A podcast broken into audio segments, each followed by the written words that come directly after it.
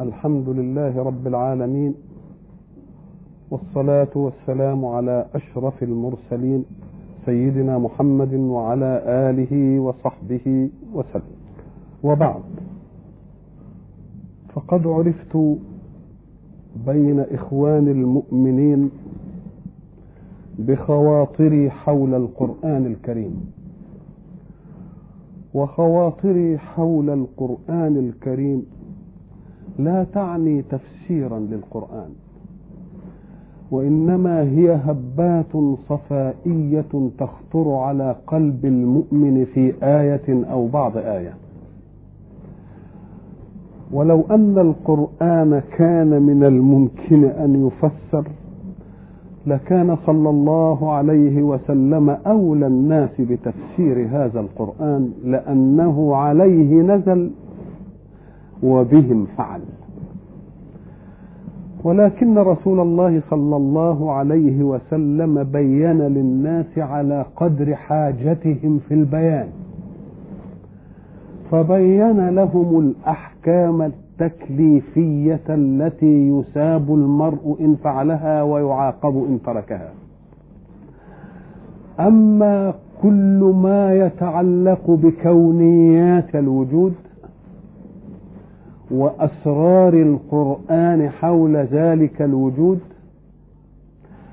فقد اكتفى رسول الله صلى الله عليه وسلم بما علم هو نفسه واكتفى بأن علم منها ما وجد عنده استشرافا للفهم ولكنه لم يشع ذلك ولم يعممه لأن العقول قد لا تتقبله. والقرآن لم يأتي ليعلمنا كيف نوجد أسرار الوجود وإنما جاء القرآن ليكنز أسرار الوجود حتى تجيء العقول. ذوات الاستعداد لأن تفهم السر لأنها حامت حوله بحركة الحياة حينئذ يكون عطاء القرآن للسر عطاء مجذوبا إليه. لأن الذي يبحث فيه له نشاط فكري حوله. ولذلك لا نجد أن صحابيا من صحابة رسول الله سأله عن شيء كما لم يسأله عن ألف لام ميم ولا عن حاميم عين سين قاف مع أن رسول الله استقبل أناسا كثيرين يؤمنون بكتاب الله واستقبل أناسا كثيرين يكفرون بما أنزل الله. وكانوا يريدون أن يقيموا الحجة على رسول الله في أنه أتى بشيء هراء كلام مجانين. فهل سمعنا أن كافرا من الكفار العتاة؟ قال للقوم وهم بلغاء فصحاء يجيدون العربية ملكة لا صناعة. هل سمعنا من واحد من الكفار أن قال ماذا يعني ألف لام ميم؟ وماذا تعني حاميم عين سنقاف؟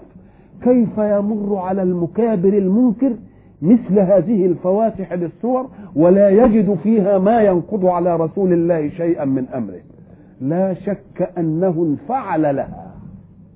وإن لم يؤمن بها ولم يجد فيها أي شيء يمكن أن ينقض به على رسول الله ليهدم قرآنه هذا. اذا فلا المؤمنون به سألوه عنها. ولا الكافرون به سألوه عنها. مع أنهم كانوا حريصين على أن ينقضوا رسول الله بأي شيء من الأشياء. فلو كان في ذلك شيء مما يريدون لقالوا للناس ما هذا. ولكنهم كانوا يقولون لا تسمعوا لهذا القرآن. ومعنى لا تسمعوا لهذا القرآن أنهم يعتقدون مع أنهم كافرون به؟ أن الذي يسمع القرآن سيجد له الأخذ وسيجد له الأسر وسيجد له الحلاوة وسيجد له التأثير فالكفار يخافون إن سمع الكفار القرآن أن يميلوا إلى القرآن. ولو كان القرآن لا يعطي شيئا من هذا لما همهم أن يسمعوا لهذا القرآن أو لا يسمعوا. ولا يكتفون بأن يمنعوا السماع للقرآن. بل يقولون والغوا فيه. الغوا فيه يعني شوشروا عليه. لا يمكن أن يكون ذلك إلا إذا كانوا أصحاب ملكة يفهمون تأثير القرآن في الملكة العربية. الرسول صلى الله عليه وسلم ترك القرآن فيما يتعلق بغير التكليف للزمن. لماذا؟ لأن القرآن كلام الله والكون خلق الله وفي الكون آيات يسميها الله آيات ومن آياته الليل والنهار والشمس والقمر ومن آيات أنك ترى الأرض خاشعة كل هذه آيات يسميها الله آيات ويسمي ما ينزل من القرآن آيات إذا ففي الكون آيات وفي القرآن آيات الكون آياته تفسر آية القرآن. إذا فعدم تفسير رسول الله لكونيات القرآن هي التفسير لكونيات القرآن. لأنه وسع عطاء العقول وكل من يستطيع أن يأخذ شيئا من الممكن أن يقوله. إذا فقد يكون في المنع عين العطاء. هذا القرآن كلمة قرآن دي ساعة نسمعها نقوم نفهم المقروء. لأن قرآن مصدر. قرأ قرآنا زي غفر غفرانا. وأصبح علما على الكمية الكلامية النازلة من الله على محمد صلى الله عليه وسلم بقصد التحدي. ويسميه الله كتابا. إذا هو قرآن وهو فإن لاحظت القراءة فهو قرآن وإن لاحظت الكتابة تسجيلية فهو كتاب. القراءة تستلزم حافظا يقرأ إنما الكتابة لا تستلزم حافظا مستقبلا لمسجل فيه بالكتابة وبعد ذلك يقرأ من الكتابة.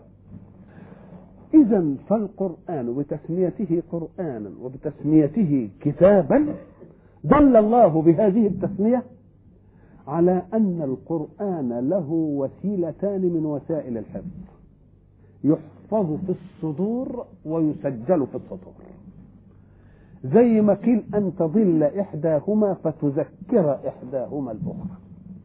ولذلك حينما كتب القرآن كان لا يكتب شيئا إلا إذا وجده مكتوبا واثنين حافظينه. يبقى دي بتؤيد فلم يجد إلا آية واحدة وجدها مكتوبة ولكنها كانت عند واحد فقط لا عند اثنين. إذا فقاعدته ستشذ هو مش هيكتب كاتب القرآن ده إلا ما يوجد مكتوبا في السطور ويكون اثنين من اللي حافظينه في الصدور يقولوا عليه. فوجد آية هذه الآية لم يجدها محفوظة إلا عند واحد. فعلى قياسه ما كانتش تكتب ولكن انظروا إلى الخواطر الإيمانية حين يقذفها الله لاستكمال منهجه. يقول هذا الكاتب فذكرت أن الآية إنما وجدتها عند خزيمة. لوحده. هو اللي حافظها. فذكرت كلمة رسول الله في قوله من شهد له خزيمة فحسبه كأن النبي أعطى خزيمة نصاب شهادة. ودي لها حادثة أن رجلا كان رسول الله قد استدان منه دينا فجاء فقاضى رسول الله على الدين. فلما قاضى رسول الله على الدين الرسول قال لقد أعطيتك فقال ابغني شاهدا. لم يكن أحد مع رسول الله. فجاء خزيمة بن ثابت ده وقال يا رسول الله أنا كنت حاضرا وأنت تعطيه هذا الدين. فالدائن سكت خلاص. لكن رسول الله بعد أن انتهى قال يا خزيمة أنت لم تكن حاضرا. حينما أديت الدين لصاحبه. فكيف قلت كنت معي؟ فقال يا رسول الله أصدقك في كل ما جئت به ثم أكذبك في كذا درهم. إذا ففقه الرجل استنبط أن رسول الله لا بد أن يكون صادقا وإن كذبناه في هذه فقد كذبناه في كل استنباط. فرسول الله سر من الاستنباط وسر من من النفسية الصفائية اللي استطاعت أن تأخذ الإيه؟ الحجة. فقال مثل هذا لا يجب أن يمر عليه مرة بل لا بد أن يكرم هذا الفهم. فكرم هذا الفهم وقال من شهد له خزيمة فحسبه. يبقى ما دام خزيمة يشهد يبقى انتهت المسألة. ليه؟ لأنه أحسن الفقه وأحسن الاستنباط. فسجلت الإيه؟ الآية. إذا فالقرآن قرآن لأنه يقرأ وكتاب لأنه القرآن ده. إذا أردنا أن نعرفه التعريف الحقيقي هم ساعة يعرفون شيئا يقولون حده كذا يعني تعريفه كذا أو رسمه كذا. إذا أردت أن تعرف القرآن بقى تعريف تقول القرآن هو أعوذ بالله من الشيطان الرجيم. بسم الله الرحمن الرحيم. الحمد لله رب العالمين. وتقرأ القرآن كله إلى أن تقول إيه؟ ملك الناس إيه؟ إله الناس. من شر وسوسة الناس الذي يوسوس في من الجنة والناس. تبقى هو تبقى عرفت القرآن.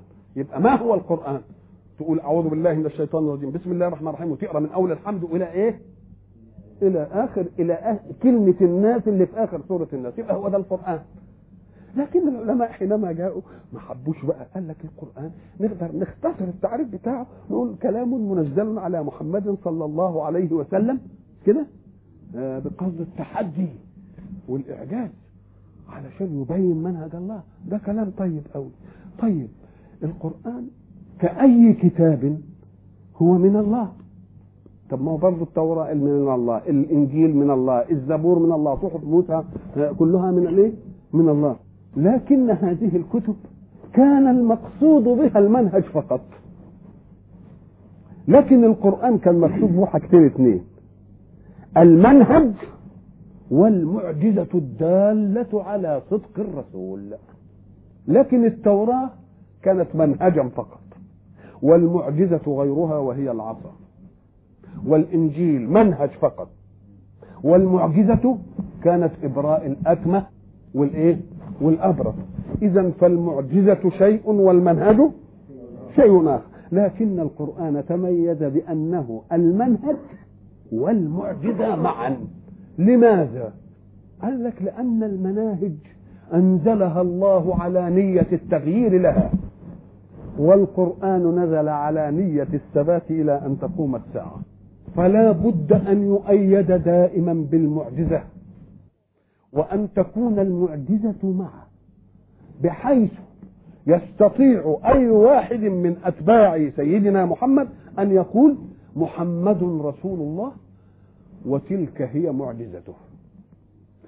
واحد يقول عيسى رسول الله لا يستطيع أن يشير إلى تلك هي معجزته لأن معجزته كعود الثقاب ولعت وانتهت فمن رأى الثقاب والعا يحكم به. برضه اللي شاف معجزة عيسى العصا اللي شافها آية زي عود الكبريت مرة واحدة معجزة موسى.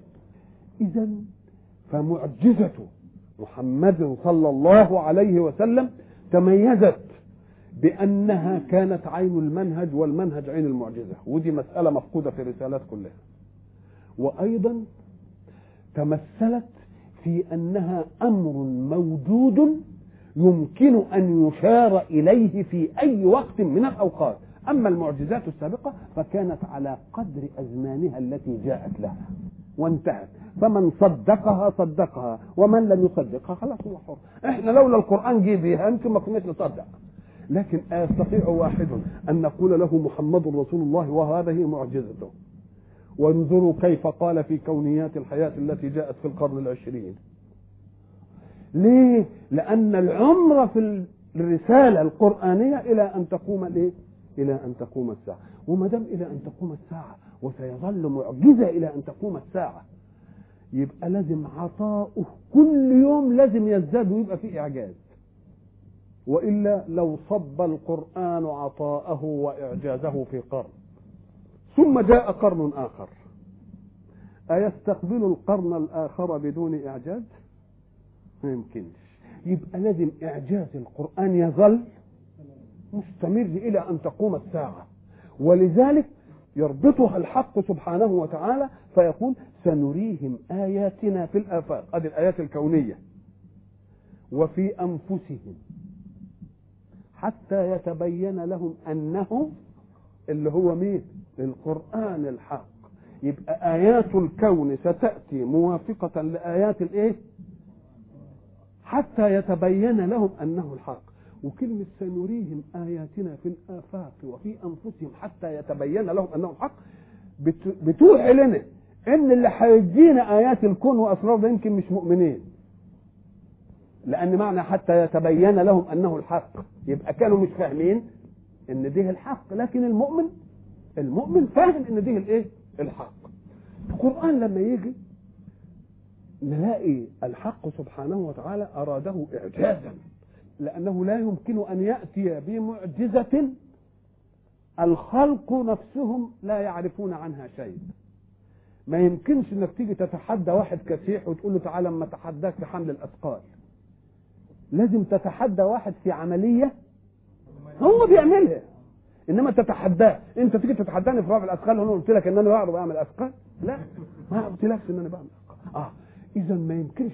اذا فإذا لما يجي يقول أن القرآن جاء فتحدى العرب وأعجزهم اوعوا يعني العرب يذلوا في نظركم؟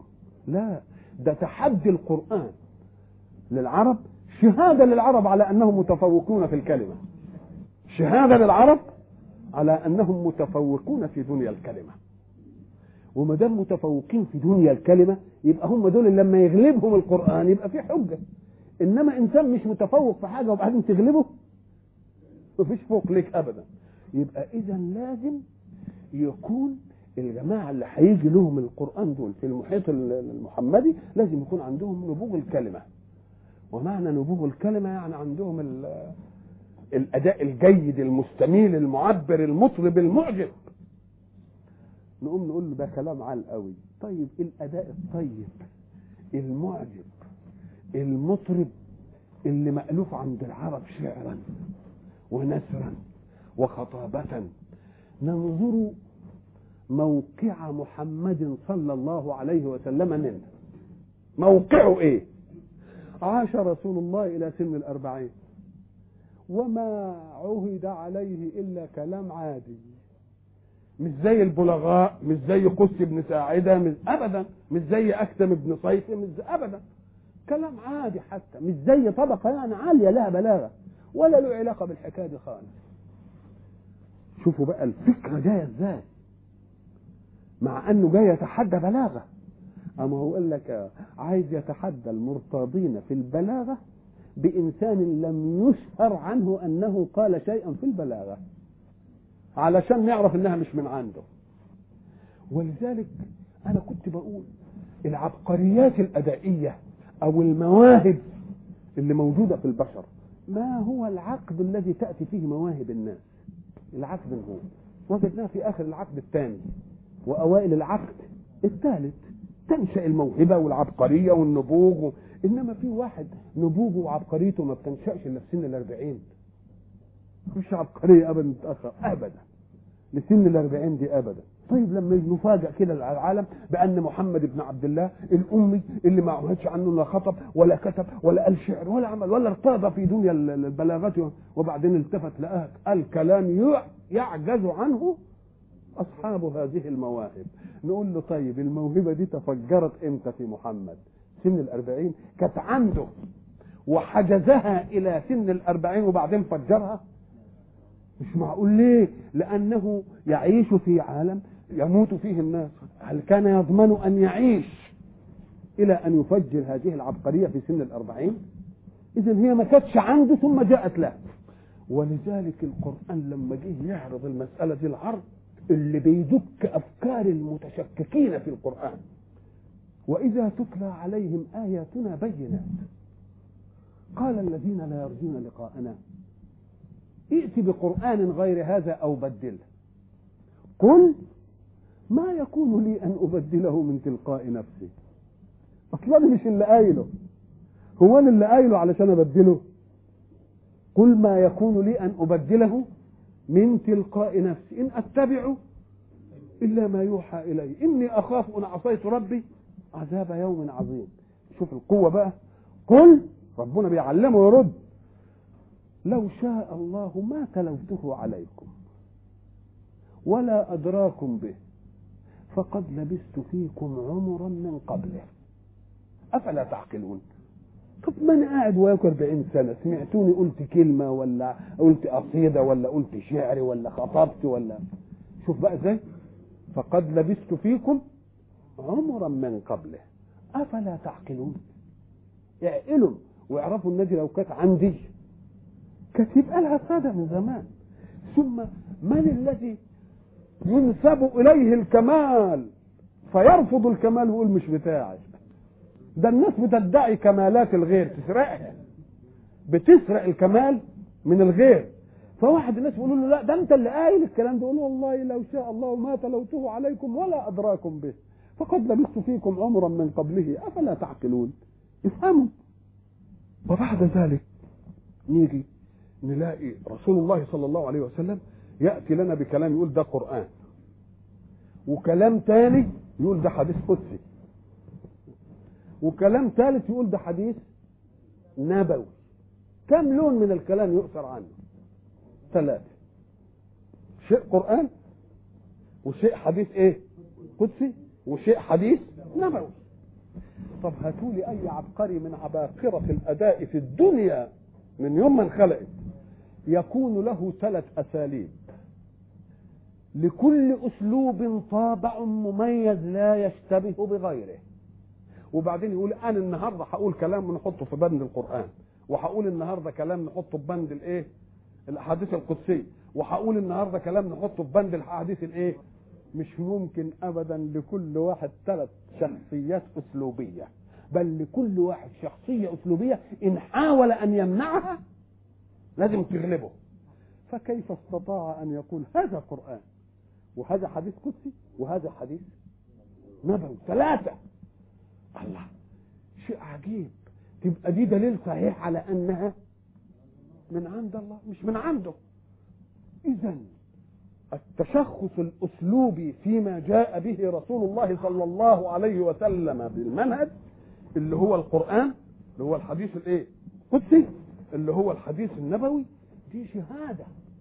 على أنها أساليب متميزة. مش أسلوب واحد ينفعل مرة فيصير انفعاله قرآنا وينفعل مرة أخرى فيصير انفعاله حديثا قدسيا وينفعل مرة ثالثة فيصير انفعاله حديث نبوي. إذا فالحق سبحانه وتعالى ساعة أرسل محمدا صلى الله عليه وسلم وفاجأ الناس بهذا البيان ابتدأوا اتلخبطوا زي ما بيقولوا. عايزين يكذبوا مش عارفين يقولوا يكذبوا إزاي. أهم قالوا ده ساحر.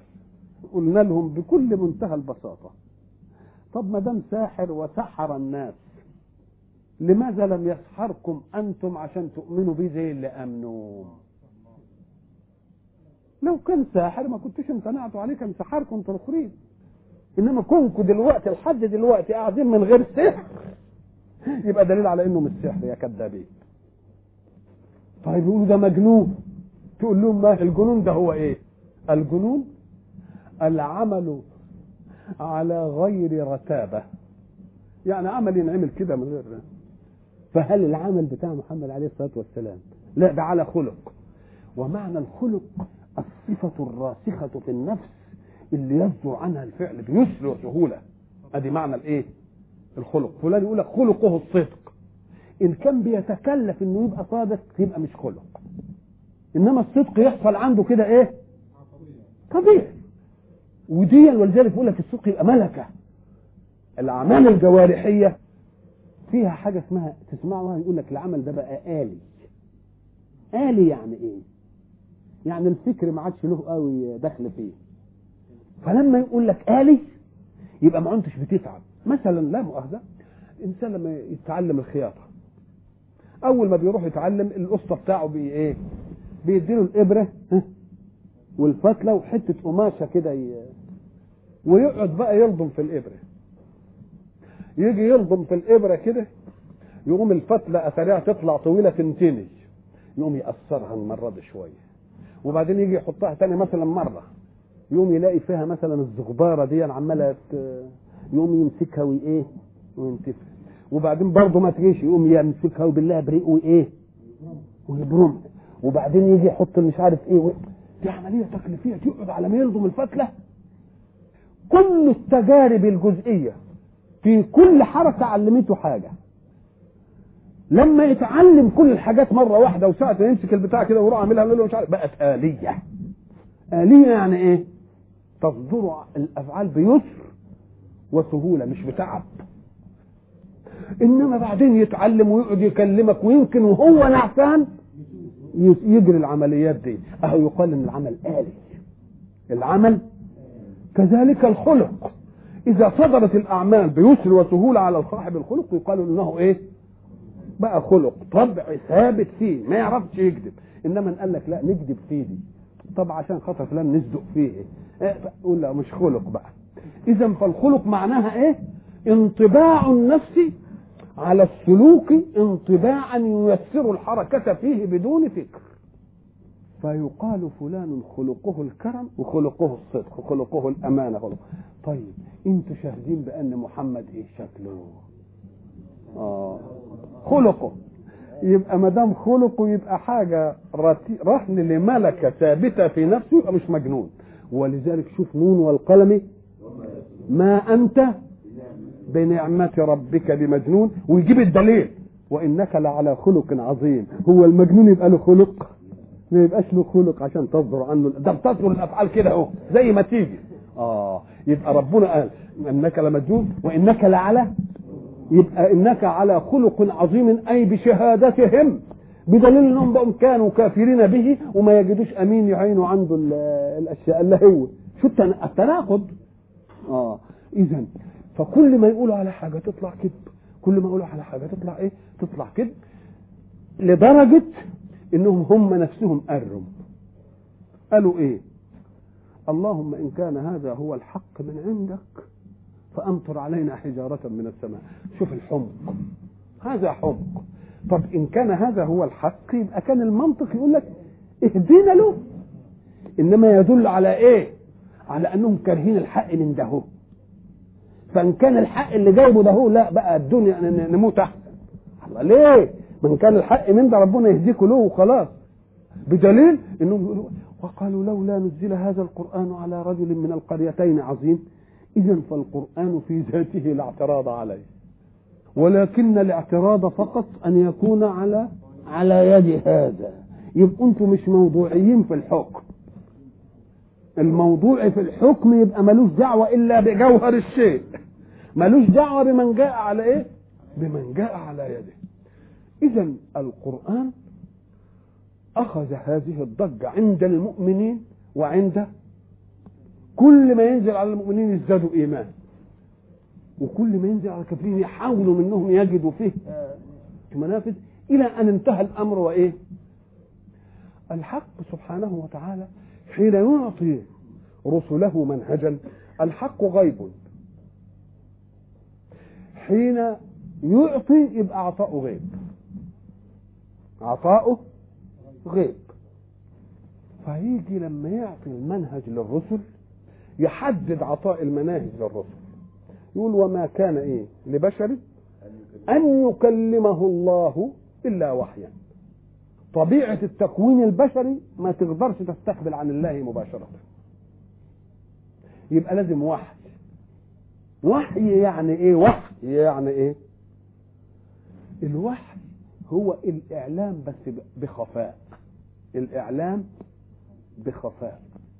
يعني افرض انك انت مثلا جاء واحد عندك وما انتش عايز مثلا تقابله أو تجي له تحية أو بتاع تقوم كده بإشارة خفية تقول للخادم أو للواد كده يعني يبقى أعلمته بالنبى بإيه؟ بخفاء كده يبقى كل إعلان بخفاء يبقى ده اسمه إيه؟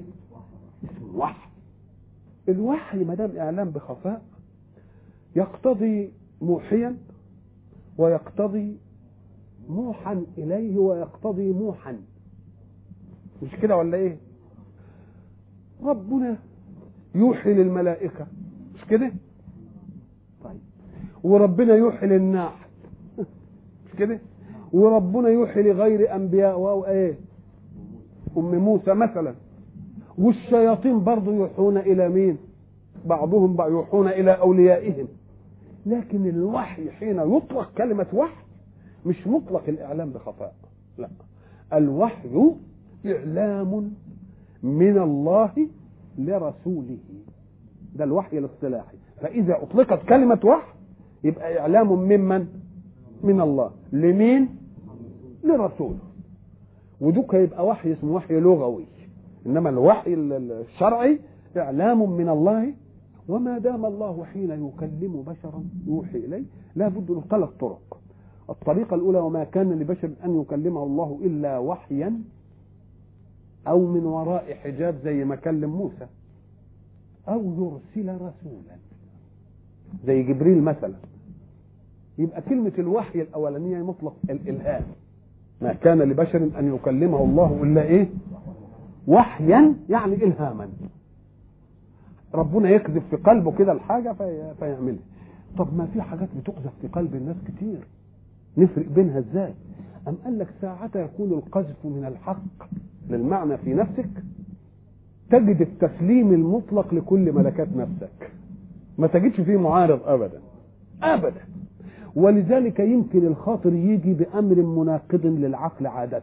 ومع ذلك لا تعارضه. ومع ذلك بنضرب مثل. وأوحينا إلى أم موسى أن أرضعيه. فإذا خفت عليه فألقيه في اليم. طب بالله قول لي أي واحدة كده إما تخافي على ابنك ارميه في البحر. طب بالله دي يعني حد يقبلها؟ ها؟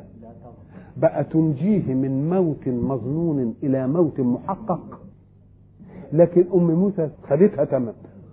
آه يبقى إذا الوحي من الله اللي هو الخاطر يقذف في قلب الإنسان إن لم يوجد له معارض من ملكات النفس يبقى ليه؟ لأنه الوارد الأعلى. والوارد الأعلى لا يمكن أن يصدمه ملكة أدنى. إنما الخاطر الثاني اللي يجي اللي هو الخاطر اللي يجي إيه؟ آه بمناسبته. تقول لا ده دي كذا دي دي كذا. دي كما تقولش فيها ابدا. دي كذا لأن معناها فيها الانصياعية. زي ما أوحى ربك إلى النحل أن اتخذي من الجبال بيوتا. انصياعيه أوحى إلى أم موسى أن ارضيه فإذا خفت عليه فألقيه في اليم. وبعدين طمنها لا ما تخافيش ولا تحزني. وادالها الحيثيات قال لانني أصدرت الأمر إلى اليم. فليلقيه اليم بالساحل. مش أخبرها أن اليم سيلقيه بالساحل؟ ده أسمعها أمر الله لليم. أسمعها أمر الله لليم مش قال لها ده أنا قلت لليم إنه يبقى يرميه بره ده قال فليلقه وهذا أمر. أمر لمين؟ فكأنه بيطمنه بيقول الأمر صدر مني للبحر إنه لما يترمي فيه يلقيه. مش خبر منه؟ لا ده بيقول لها الأمر صدر انتهت المسألة. فده وجد فيه إيه؟ الاطمئنان. وما كان لبشر أن يكلمه الله إلا وحيا أو من وراء حجاب أو يرسل رسولا. كل الرسالات بتأتي فيها الثلاث أشياء دي. يا يوحي بالخاطر ولكن روح القدس نفس في روعي يعني جاء الخاطر ده في إيه؟ آه كلمني الله بفرضية الصلاة. كلمه من وراء مثلا حجاب مثلا. أرسل رسولا اللي هو إيه؟ جبريل. كل أعمال التكليف تصدر بالثلاث طرق. لكن القرآن لا يثبت إلا بطريق واحد. لم يجئ القرآن نفسا في الخاطر ولم يجئ القرآن كلاما من وراء حجاب. وإنما جاء القرآن بواسطة إرسال رسول. عشان تبقى علامة لأن الخاطر من الممكن النفس يمكن. لكن ساعة ما يجي الرسول ويجي الرسول بقى بصلصلة الجرس كده تنبيه على إنه هوب استعد يا محمد ده حصة الوحي جت. يقول أسمع صلصلة زي صلصلة الإيه؟ الجرس. وبعدين شكله يتغير. يسمعون حول رأسه كدوي. إذا فيه تغيير كيماوي في ذات محمد. يبقى ده مش ممكن يلتبس أبدا. إذا فالقرآن إنما نزل بإيه؟ لم ينزل القرآن بالوحي الأول اللي هو النفس في الروح ولم ينزل بالكلام من وراء حجاب وإنما نزل بواسطة إرسال رسول لأن إرسال الرسول هيجي العملية في محمد عليه الصلاة والسلام تحدث في نفسه ما يطمئنه على أن دي مسألة ما فيهاش ما فيهاش شك. شكله يتغير. يقول لك إذا كان قاعد كده حد وركبته على واحد زي ما يكون جبل. إذا كان على دبة تقط كل العمليات دي دليل على أن فيه ولذلك ثقل الوحي على رسول الله صلى الله عليه وسلم أول الأمر. وبعدين فطر الوحي شوية. فاشتاق النبي الإيه؟ للوحي. الشوق عادة للعمل للشيء يزيل تبعات التكلف فيه. يعني في حاجة تاخدها الأول بمشقة وبعدين تتعب وبعدين بعد ما يروح التعب تدرك حلاوة المأخوذ. فإذا اشتقت أنت إلى المعطي الشوق بتاعك ده بيديك طاقة تتحمل فيه متاعب الإيه؟ ولذلك ورفعنا عنك إيه؟ وزرك الذي أنقض ظهرك. الوحي بقى يجي عليك إيه؟ بقى يجي عليك خفيف. فكل آيات القرآن ثبتت بالطريق الثالث وهو إرسال إرسال رسول. الرسول صلى الله عليه وسلم حين يستقبل القرآن قد يطول استقباله للصورة الطويلة. انظروا بقى إلى الدقة. أو ال... كنا ناخد زمان لما نقول لك إيه اعمل اعمل ميزان المسألة شوفها صح ولا مش. ولا غلط. يوم يجي مثلا تنزل الصورة الطويلة ثم يسرى عن رسول الله فيقول أوحي إلي كذا ويقعد إيه؟ فيكتب مين؟ الصحابة. طبعا يكتبوا كلام على من الممكن إنني أقول لك إيه؟ أقعد أتكلم لك ساعتين وأقول لك اكتب كلام جالي إنما العذراء مش هنا. بعد ما تسجلوا عليا وتكتبه برافو قال هم يكتبوه وبعدين هو يقراه في الصلاة. زي مين. طب هات واحد كده يتكلم نص ساعة بس. نص ساعة. وبعدين قول له سجلنا بقى الكلام قول لنا بقى أنت قلت إيه.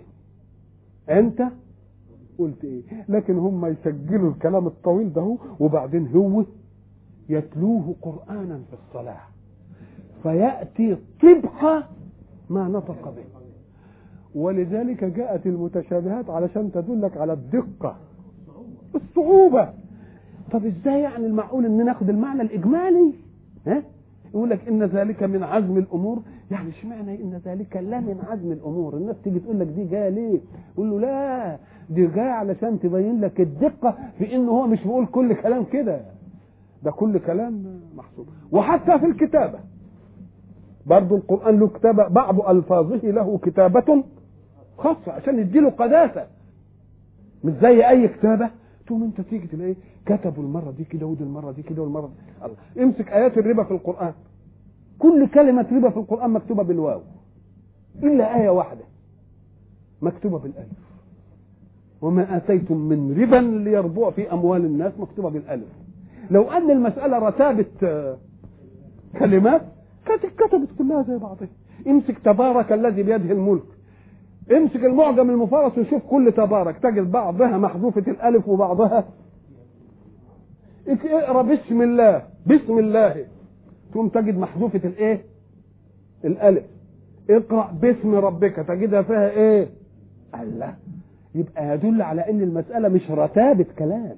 ده المسألة كل كلمة أو كل نزلة من الوحي بشكل خاص وبأسلوب خاص. وما بيختلطش جلسة بجلسة.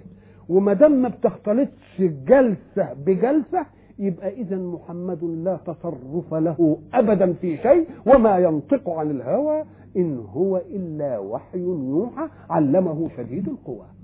أسأل الله سبحانه وتعالى أن يوفقنا إلى ما يحبه.